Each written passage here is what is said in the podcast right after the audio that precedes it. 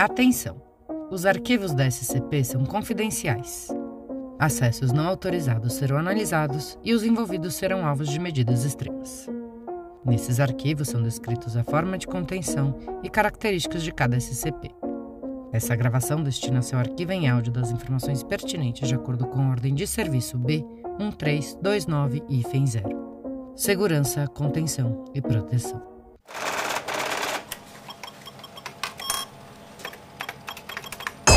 Transcrição do item número SCP-057, a moagem diária.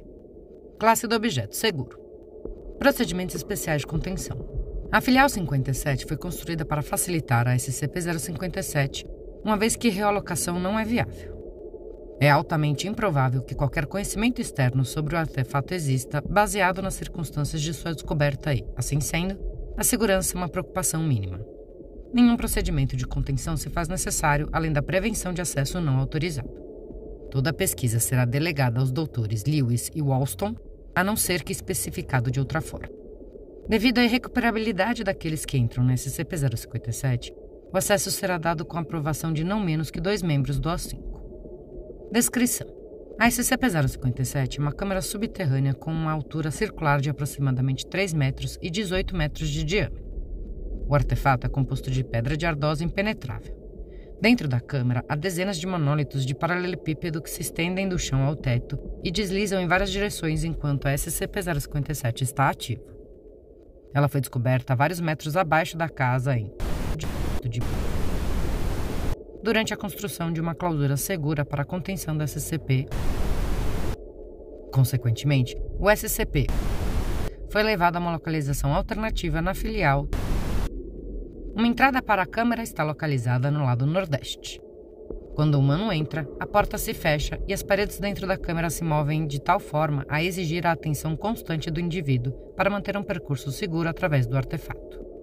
Os monólitos se abrem e se fecham lentamente até que o indivíduo ou se entregue ou se exauste, ponto em que o SCP-057 os esmaga e volta à sua configuração original inativa após aproximadamente 20 segundos. Esse processo dura tanto quanto o indivíduo dentro da SCP-057 permanece vivo e se mostrou durar até dias. Propostas de testes estendidos para medir os limites do artefato foram desencorajados. Todos os testes em animais, máquinas e cadáveres se mostraram inúteis. Apenas um humano vivo e consciente é capaz de iniciar esse processo ao entrar na SCP-057. Relatório de incidente 057 FEM 1 Durante a escavação do artefato, um trabalhador contratado pela Fundação para o processo de desenterramento entrou na câmara sem permissão a aproximadamente 12 horas e 57 minutos do dia. Ao entrar no artefato, a porta se fechou e um estrondo maçante começou a emanar da câmara. O procedimento padrão de lockdown foi iniciado e todos os agentes nas redondezas foram evacuados. Um veículo operado remotamente, ROV, foi enviado com o intuito de determinar de forma segura a causa do evento e para avaliar qualquer possível ameaça da SCP-057. Além dos sons de estrondo durante o evento, nenhum efeito anômalo fora do artefato foi observado. Às 4 horas e 32 minutos do dia seguinte, a SCP-057 repetidamente parou e voltou a seu estado original conforme a porta voltava a se abrir. Às 5 horas e 32 minutos, a área foi declarada segura e o processo de escavação foi finalizado sem qualquer outro incidente. O trabalhador em questão nunca foi recuperado. Registro de experimentos 057 FEM1.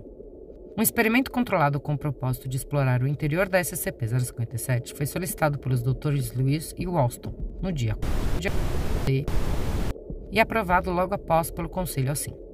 O D-1021 foi equipado com um rádio capaz de enviar e receber transmissões para e dos doutores.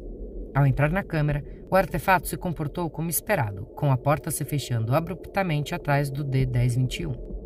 O diálogo entre os doutores Lewis Walston e o D-1021 será reproduzido a seguir. D-1021 Ei, vocês não falaram que a porta ia se fechar? Dá para abrir de novo? Esse lugar me dá arrepios. Dr. Lewis Negativo. Por favor, proceda conforme informado e descreva seu entorno. Ok, bem, tem um monte de colunas de pedra aqui. Elas ficam mudando de posição. Eu. D1021? Qual o seu status? Ah, uma maldita coluna chegou por trás. Elas estão se movendo em volta de mim, se reposicionando de forma que. O que foi? As colunas atrás de mim estão se aproximando, as da frente estão se espalhando. Eu não gosto disso. Vamos ver a porta. Fique calmo. Se mova com as colunas e você ficará bem. Se eu ficar parado, elas vão me esmagar. Eu tenho que me manter em movimento, ou elas me esmagam. Quanto tempo vou ficar aqui? Logo vai acabar, você está indo bem. Apenas continue se movendo. Mas e se eu ficar preso aqui? Estou preso aqui e vai me esmagar e. De... Ei, me escuta. Se controle. As colunas eventualmente levarão a uma saída. Por favor, relaxe e continue. Então tem uma saída?